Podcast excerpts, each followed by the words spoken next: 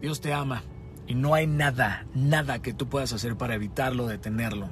Siempre ten claro este recordatorio, Dios no te abandona por tus errores, Él se queda a tu lado para ayudarte a corregirlo. Así la mente, querido, querida, progrese, se innove y supere la cima de la comprensión y rompe el límite de todo entendimiento.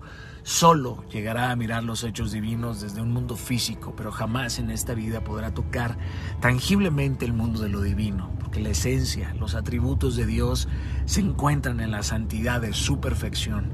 No hay manera de que tu mente sea capaz de aproximarse a esa posición por eso la pregunta que nos atormenta es, ¿cómo puede el hombre, habiendo sido creado, comprender la realidad de la esencia pura de su creador?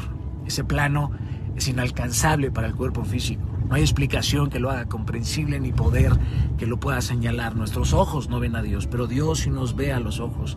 Es ahí donde estamos con Él, en el Espíritu. Así que regresa a sus brazos, simplemente regresa. El cómo no importa, ese irá apareciendo, así que sal de la senda oscura, no te encadenes a tus errores, Dios te ama, no trates de entenderlo, Dios te ama.